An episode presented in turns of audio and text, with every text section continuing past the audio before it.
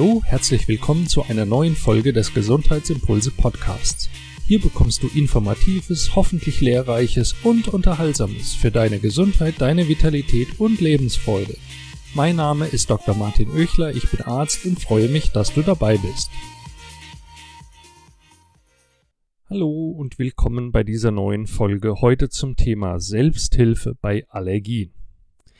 Wie kannst du stressfrei gesund bleiben oder gesund werden mit Maßnahmen, die ohne große Belastung, ohne Stress in den Alltag eingebaut werden können? Es ist Frühling und auch wenn es immer noch recht kühl ist, für Ende Mai es häufig regnet, sprießt jetzt ordentlich das Grün im Garten und auf den Feldern. Und wenn dann doch mal die Sonne scheint, spüren es die Gräserallergiker deutlich, dass die Pollen fliegen. Gräser und Trockenpollen sind von circa Mai bis in den Spätsommer hinein unterwegs. Mai, Juni, vielleicht noch der Juli sind die unangenehmsten Monate für Menschen mit Heuschnupfen gegen Gräser und Getreidepollen. Aber auch schon vorher im Frühling werden viele von Baumpollen belästigt und mancher hat sogar das ganze Jahr über einen allergischen Schnupfen, zum Beispiel gegen Hausstaubmilben oder Tierhaare von zum Beispiel Katzen oder Hunden dann läuft die Nase oder sie ist verstopft, die Augen jucken, Niesreiz, Kratzen im Hals, Husten bis hin zum Asthma, die ganze Palette. Bei einer Allergie reagiert das Immunsystem mit einer Abwehrreaktion gegen Stoffe und Substanzen, die an sich ja vollkommen harmlos sind, wie im Falle von Heuschnupfen die Pollenkörnchen. Das Problem ist, dass das Immunsystem bei einer Allergie nicht mehr zwischen harmlos und bedrohlich unterscheidet. Die Abwehrreaktion, die dann im Körper abläuft, ist ganz ähnlich wie die Bekämpfung von zum Beispiel einem Virus. Es kommt zu einer Entzündungsreaktion dort, wo die Allergieauslöser, die sogenannten Allergene, mit dem Körper in Kontakt kommen. Bei Heuschnupfen in der Nasenschleimhaut und der Bindehaut der Augen mit der Folge Niesen, Schnupfen, rote juckende Augen, beim allergischen Asthma in den Bronchien, der Lunge mit der Folge Husten, Auswurf, Atemnot, bei Hautallergien, bei Kontakt mit der Haut, mit Hautreizungen, Ekzemen, Ausschlägen, Juckreiz, Brennen und so weiter. Das ist richtig doof. Allergien nehmen in der Bevölkerung immer mehr zu, ohne dass man in der Wissenschaft weiß, warum das so ist. Es gibt dazu Theorien, aber mehr nicht.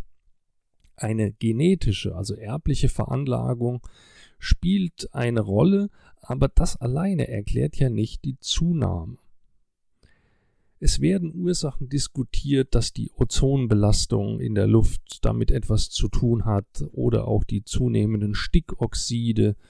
Durch die Klimaerwärmung kommt es zu immer längeren Phasen, längeren Zeiträumen, in denen die Pollen fliegen. Die Feinstaubbelastung soll angeblich eine Rolle spielen. Andererseits hat man inzwischen ja schon über 30 Jahren festgestellt, dass in der damaligen DDR, in Ostdeutschland, weniger Allergien als in Westdeutschland, in der alten Bundesrepublik, äh, vorhanden waren.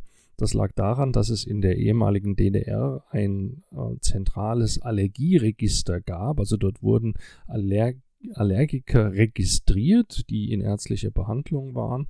Aber in Ostdeutschland hatte man zu diesem Zeitpunkt viel mehr Kohleöfen in den Wohnungen, zum Teil engere Wohnverhältnisse als in der alten Bundesrepublik, wo es mehr Öl- und Gasheizungen gab. Aber trotzdem gab es dort weniger Allergien. Also alleine an der Feinstaubbelastung, an Kohlestaubbelastung kann es auch nicht liegen. Und interessant ist, dass inzwischen über 30 Jahre nach dem Zusammenschluss der beiden Hälften Deutschlands zu einer Angleichung gekommen ist. Das heißt, inzwischen gibt es in den ostdeutschen Ländern genauso viele oder genauso wenig Allergien wie in den westdeutschen Ländern. International gesehen, auf die ganze Welt betrachtet, gibt es so ein West-Ost-Gefälle und ein Nord-Süd-Gefälle. Das heißt, je östlicher wir uns bewegen hin nach Asien, umso weniger Allergien treten auf und je mehr wir uns in den Süden Richtung Äquator bewegen, umso weniger Allergiefälle treten auf. Also im Norden, in nördlichen Gefilden, in den westlichen Ländern gibt es am meisten Allergien. Es gibt aber auch hier wiederum Ausnahmen, was ich sehr interessant finde, nämlich Australien, Neuseeland und England. Das sind drei Länder, Australien ganzer Kontinent, wo es sehr viele Allergien gibt. Neuseeland, wenn man sich das überlegt, wo das liegt, eine Insel, die besondere Vegetation und trotzdem treten dort viele, viele Allergien auf und niemand weiß eigentlich warum. In Ländern, die jetzt nicht unbedingt für ihren hohen Hygienestandard bekannt sind, zum Beispiel China und Indien, dort gibt es sehr wenig Allergien.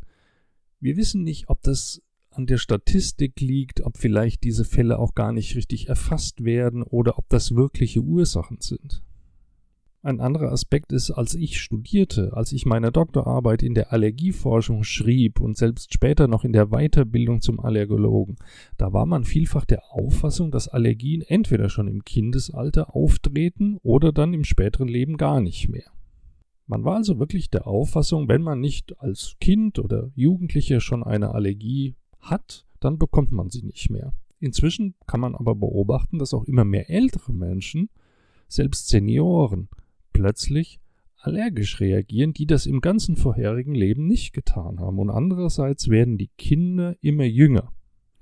Schon kleine Kinder im Alter von ein, zwei, drei Jahren kommen zum Teil zu mir auch in, in, in die Behandlung mit wirklich schweren Allergien. Und es sind nicht immer nur einfache Allergien, wo man Patienten hat, die dann nur gegen nur gegen Gräserpollen oder nur gegen Birkenpollen allergisch sind, sondern zum Teil sind das ganz komplexe Fälle, wo verschiedene Organsysteme betroffen sind und äh, schon Allergien gegen alles Mögliche vorliegen. Man steht dann so ein bisschen ratlos davor, weil man über die Ursachen leider so gar nichts weiß. Und wenn man sich die Zunahme von Allergien weltweit und die Verteilung in den verschiedenen Ländern anschaut, dann drängt sich der Verdacht auf, dass unser westlicher Lebensstil mehr mit der Entwicklung von Allergien zu tun hat, als mit Umweltfaktoren oder der Genetik. Aber nochmal, wir wissen es nicht. Eine sichere Beobachtung in meiner Praxis ist, dass Allergiker oft ziemlich hilflos mit ihrer Krankheit sind.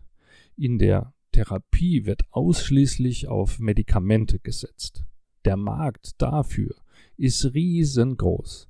Viele Medikamente sind nicht verschreibungspflichtig, die werden deshalb selbst gekauft und da wird auch vieles von den Betroffenen ausprobiert.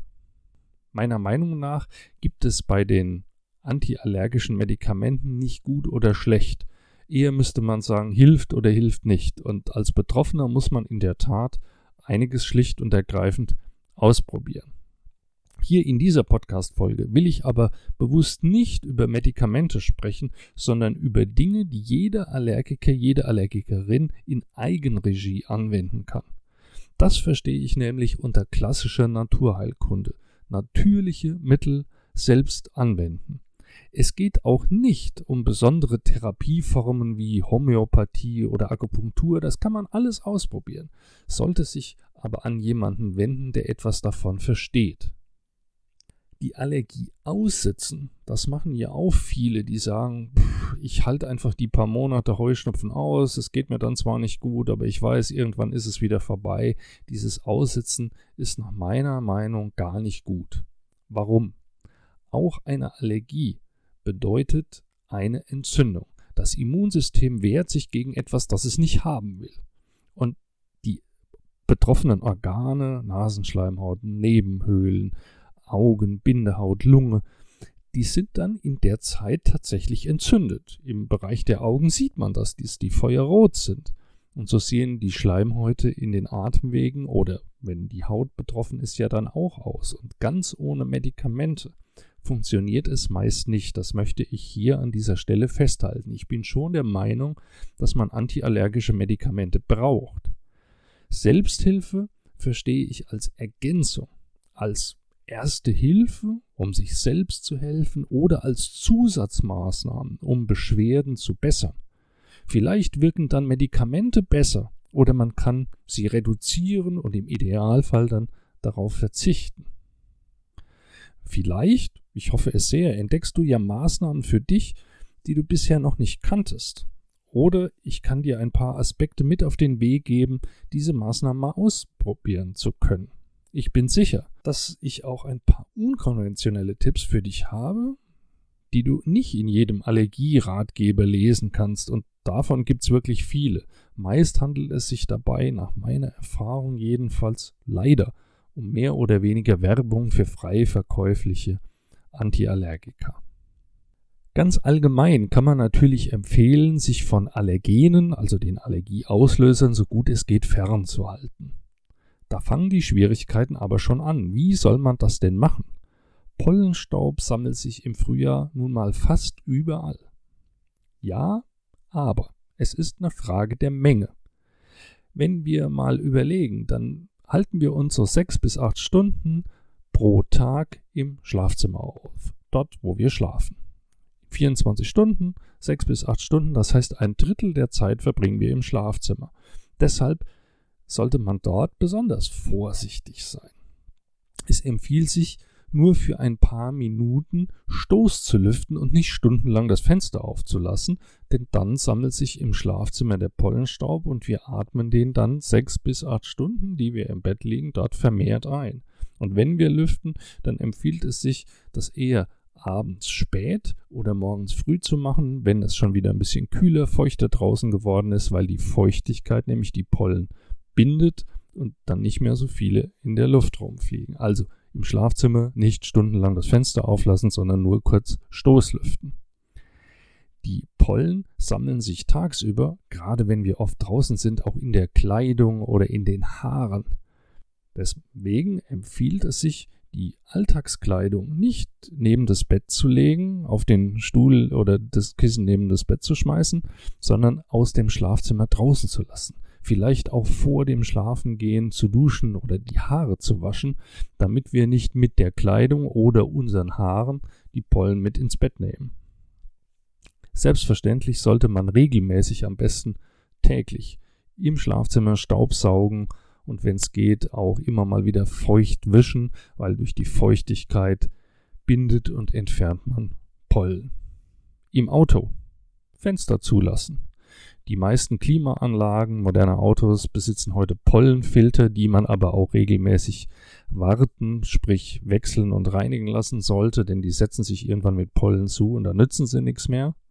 Und beim Fahrradfahren kann man Mundschutz tragen. Jetzt in Corona-Zeiten ist der Mundschutz ja nun wirklich zum Alltagsaccessoire geworden und gerade beim Fahrradfahren einen Mundschutz zu tragen, reduziert die Menge der eingeatmeten Pollen deutlich. Das gleiche gilt für eine Brille oder eine Sonnenbrille, die das Eindringen von Pollen in die Augen zumindest deutlich reduziert. Wer unter einer Hausstauballergie leidet, leidet sollte auf Teppiche, unnötige Gardinen und solche Staubfänger in der Wohnung verzichten.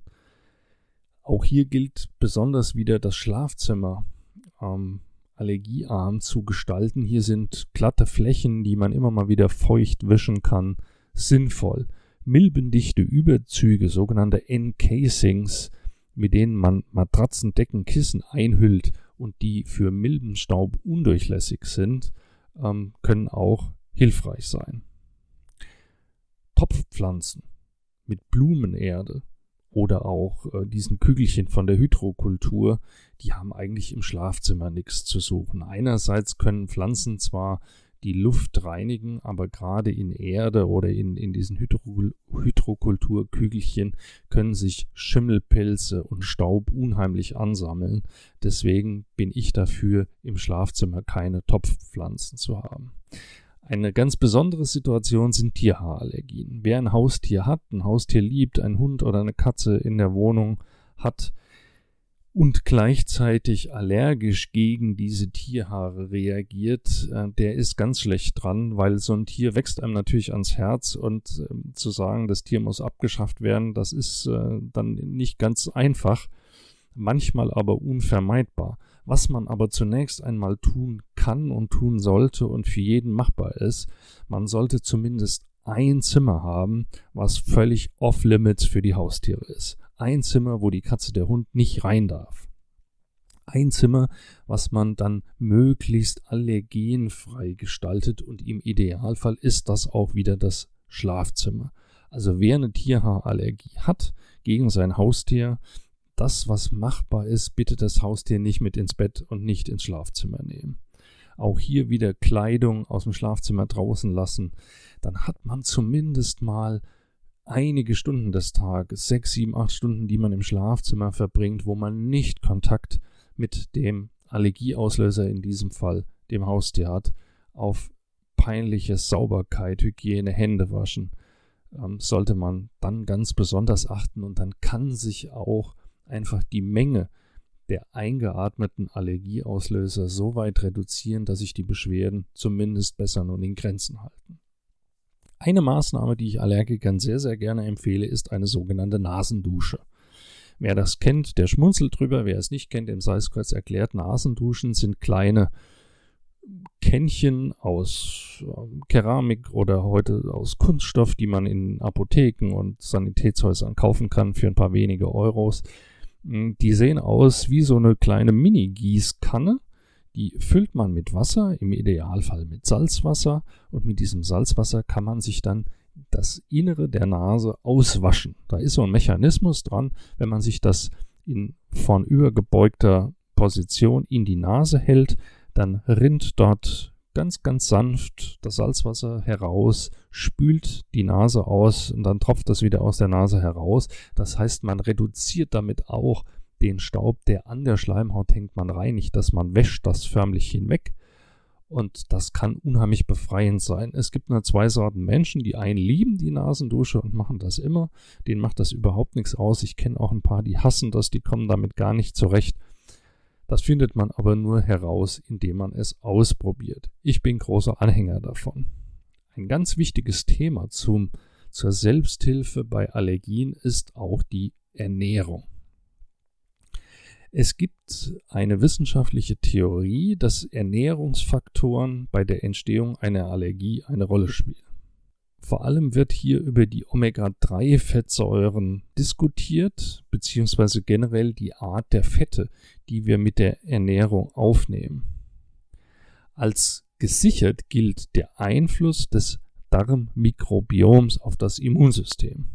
Das Darmmikrobiom sind die Bakterien, Viren und Pilze, die jeder von uns billionenfach im Darm mit sich herumträgt. Und diese Bakterien brauchen wir, denn die zerkleinern die Nahrung, die verdauen sozusagen die Nahrung schon vor, formen die dann zu Stoffen, die die Darmschleimhaut aufnehmen kann. Und wenn diese Zusammensetzung der Darmbakterien durcheinander gerät, dann schwächt das nachweislich das Immunsystem. Wir können also sagen, wenn es den Darmbakterien gut geht, dann geht es dem Immunsystem gut. Es ist natürlich fraglich, ob man mit Ernährung alleine alle eine Allergie heilen kann, aber als Unterstützung ist es ein Versuch wert, vor allem wenn sich eine Allergie verschlimmert oder wenn die herkömmlichen Medikamente nicht mehr ausreichend wirken. Was heißt das aber konkret? Prinzipiell kann man sagen, einerseits sollte man die Zufuhr von allergiefördernden Lebensmitteln reduzieren, also das, was man nicht verträgt, weglassen und andererseits das Darmmikrobiom, die Darmbakterien fördern und damit das Immunsystem stärken oder harmonisieren. Zum ersten Punkt, die Zufuhr von allergiefördernden Lebensmitteln reduzieren. Was heißt das? Ein wichtiger Stoff oder der wichtigste Stoff, der bei einer Allergie eine Rolle spielt, ist das Histamin. Jeder Allergiker hat sicherlich schon mal davon gehört und auch die Medikamente, die man einsetzt, sind die Antihistaminika, also Mittel, die gegen das Histamin wirken. Histamin ist ein natürlicher Stoff, der bei der Verdauung entsteht. Er kommt im Körper vor, in Zellen des Immunsystems und bei Entzündungsreaktionen wird aus Zellen des Immunsystems Histamin freigesetzt und bei allergischen Reaktionen erst recht. Es gibt Lebensmittel, die von Natur aus besonders viel Histamin enthalten oder Histamin bei der Verdauung im Körper freisetzen. Man kann sagen, so als Merksatz, beim Haltbarmachen und bei langer Lagerung von Lebensmitteln entsteht immer mehr Histamin. Also so haltbar gemachte Lebensmittel wie sehr reifer Käse, Hartkäse, Parmesan hm, geräucherte Fleischprodukte, zum Beispiel ein Räucherschinken oder eine Salami, enthalten von Natur aus viel Histamin. Auch Konserven enthalten viel Histamin. Manche Gemüsearten, Tomaten sind hier zu nennen, enthalten von Natur aus viel Histamin. Erdbeeren enthalten viel Histamin, Zitrusfrüchte und auch manche Nüsse und Meeresfrüchte. Wenn man die Nahrung erhitzt, kocht, geht Histamin nicht kaputt. Histamin ist sehr hitzestabil.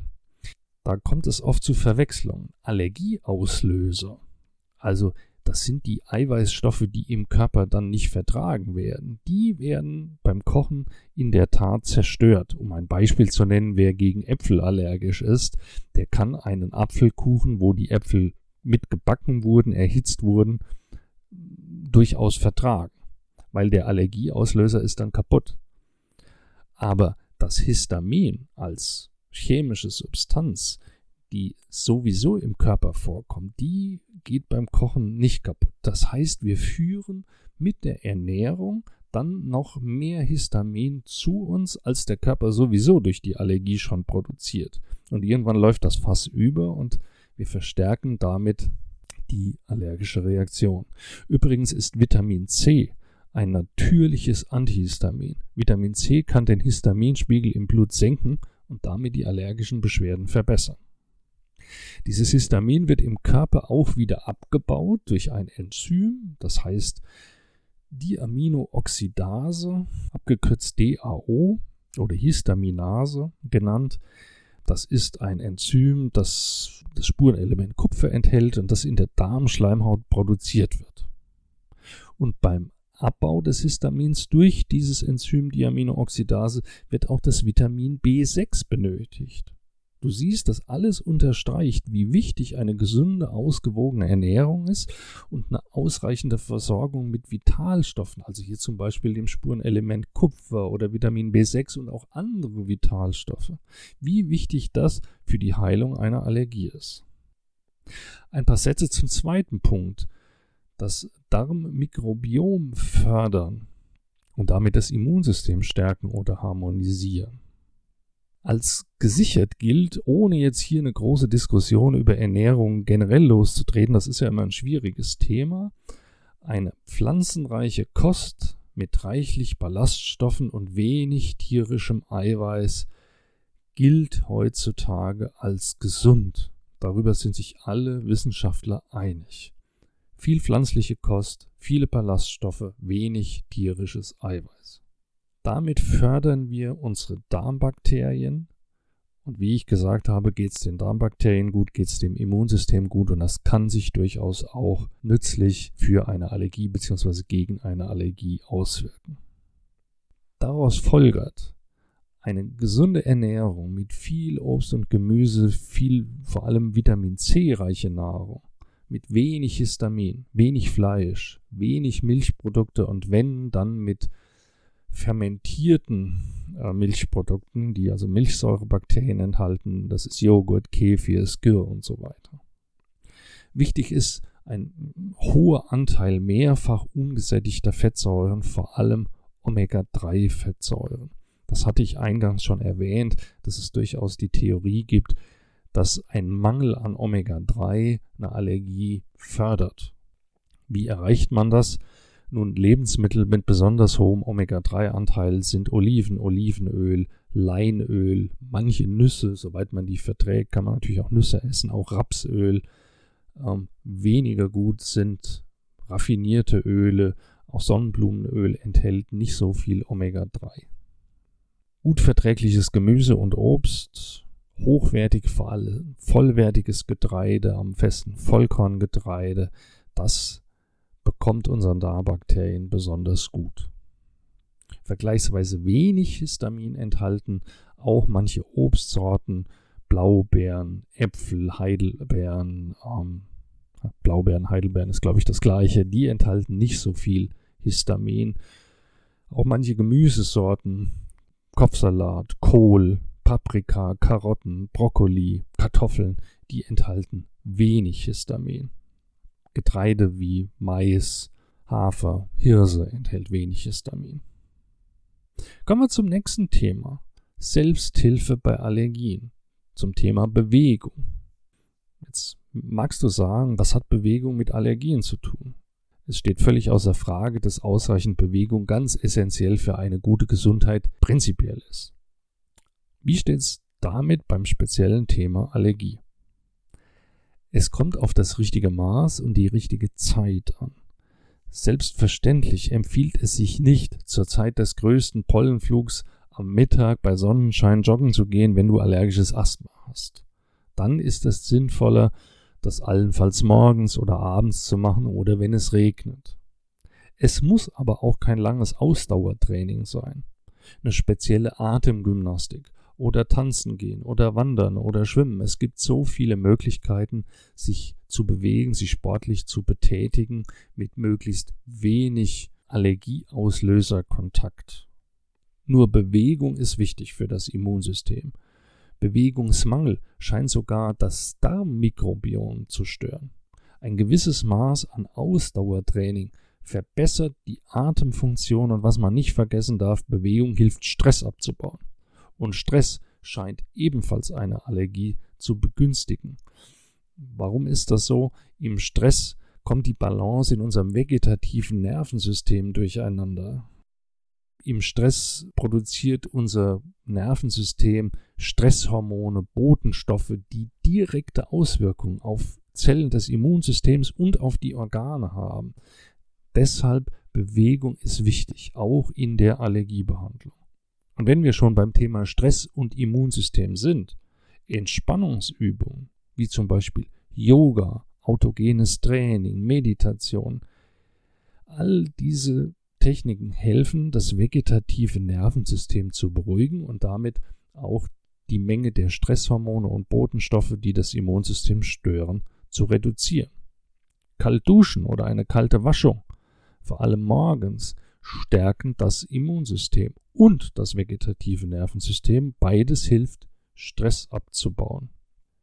Es ist wissenschaftlich nachgewiesen, dass solche morgendlichen kalten Güsse, kalten Duschen, kalten Waschungen das Immunsystem stärken.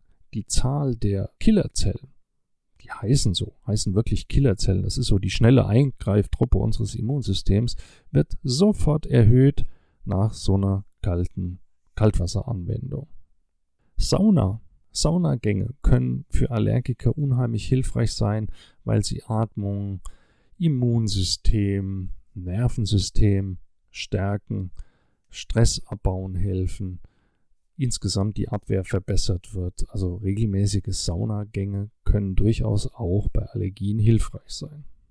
Aus dem Bereich der Pflanzenheilkunde sind so stoffwechselaktivierende Teemischungen ganz sinnvoll, zum Beispiel Brennnesseltee, Löwenzahntee, ähm, ätherische Öle, Lavendelöl ist ein natürliches Antihistaminikum, Pfefferminzöl kann Atemwegsbeschwerden lindern. Also hier gibt es ganz viele Möglichkeiten, was man hier selbst machen kann in Form von Inhalation oder wie gesagt Tees oder auch die direkte Anwendung von zum Beispiel Pfefferminzöl kann die Atmung verbessern, vor allem bei Heuschnupfen. Also lasst uns mal zusammenfassen.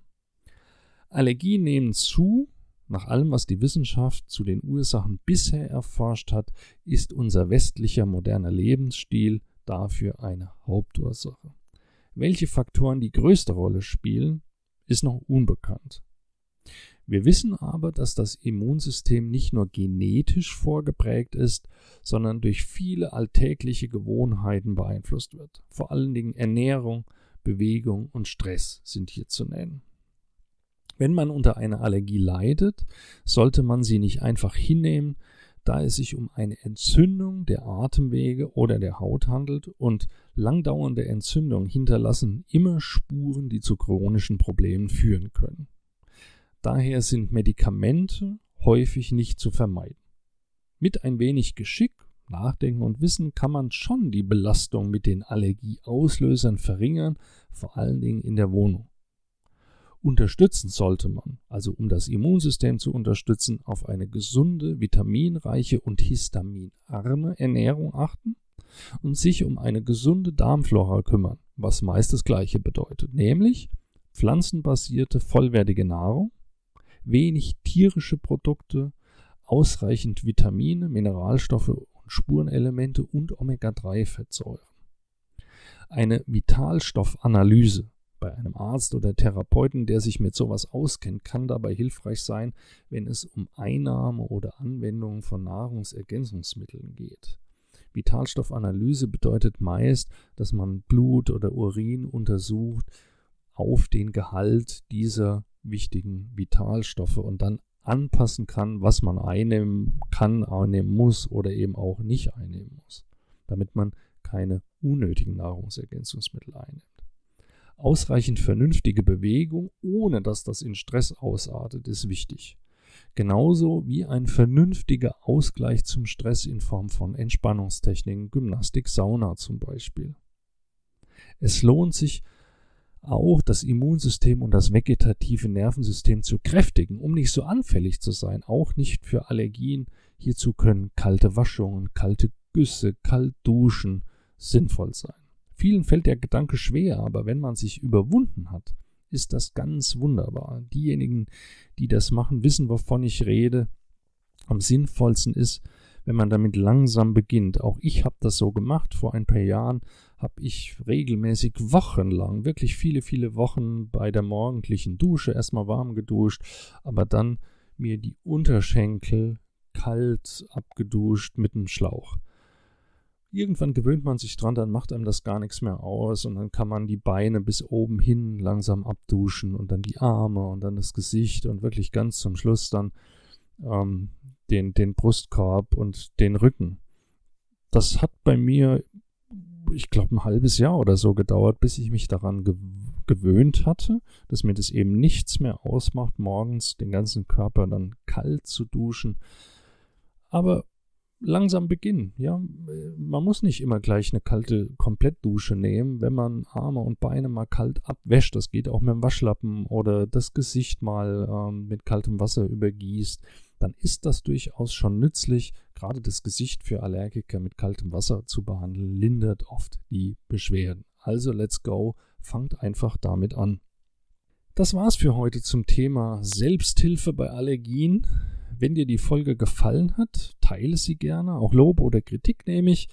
Am einfachsten unter die Posts äh, zu dieser Folge auf Instagram oder Facebook. Wenn du noch mehr Gesundheitsimpulse möchtest, dann darf ich dir an dieser Stelle auch nochmal unser Expertenbuch ans Herz legen. Es heißt Fühle dich besser und bleib gesund. Die besten Tipps von acht Experten für dein Wohlbefinden. Ich durfte als Herausgeber dieses Buches fungieren und mit dabei sind also ganz interessante Autoren. Bas Kast kennt vielleicht jemand als den Autor vom Ernährungskompass, Dr. Ben Bark, ein Bewegungswissenschaftler Dr. Helge Koch schreibt zum Thema Stressmanagement, Christina Petersen, eine Podcast-Kollegin, Stefan Polten, Alexandra Stross, Sonja Koplin zu ganz, ganz spannenden Themen rund um die Gesundheit. Ich hatte mir alle diese Co-Autoren eingeladen, mit mir gemeinsam ein Expertenbuch zu schreiben über Gesundheitsthemen. Und das Beste daran, wir verschenken dieses Büchlein. Es sind noch wenige, Impul äh, wenige Exemplare einer Sonderedition erhältlich, die wir verschenken. Du kannst dir auf der Webseite www.gesundheitsimpulse.com slash Bücher ein solches Buch kostenlos bestellen. Ich bitte dich lediglich darum, dich an den Logistik- und Versandkosten zu beteiligen in Höhe von 6,90 Euro und dann bekommst du das Buch zu dir nach Hause geschickt. Auch im Buchhandel ist es erhältlich, dann kostet das aber 14,95 Euro in deiner Buchhandlung oder im Online-Versandhandel.